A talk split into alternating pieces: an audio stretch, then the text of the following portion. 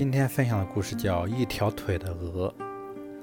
有一位餐厅的厨师，烧得一手好菜，特别擅长做烤鹅。他在一家餐厅非常努力地工作了三年，不但没有得到加薪奖励，就连鼓励的话，老板也对也没有对他讲过一句。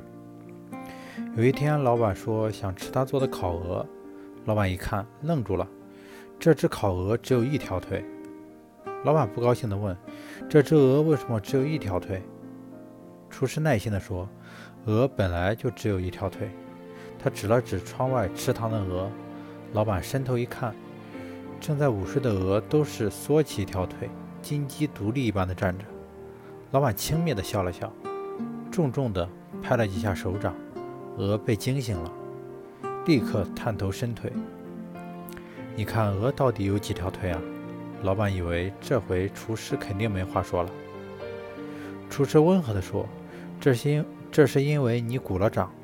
如果你刚才你你能像刚才那样多给我的鹅一点鼓励的话，它也能变成两条腿。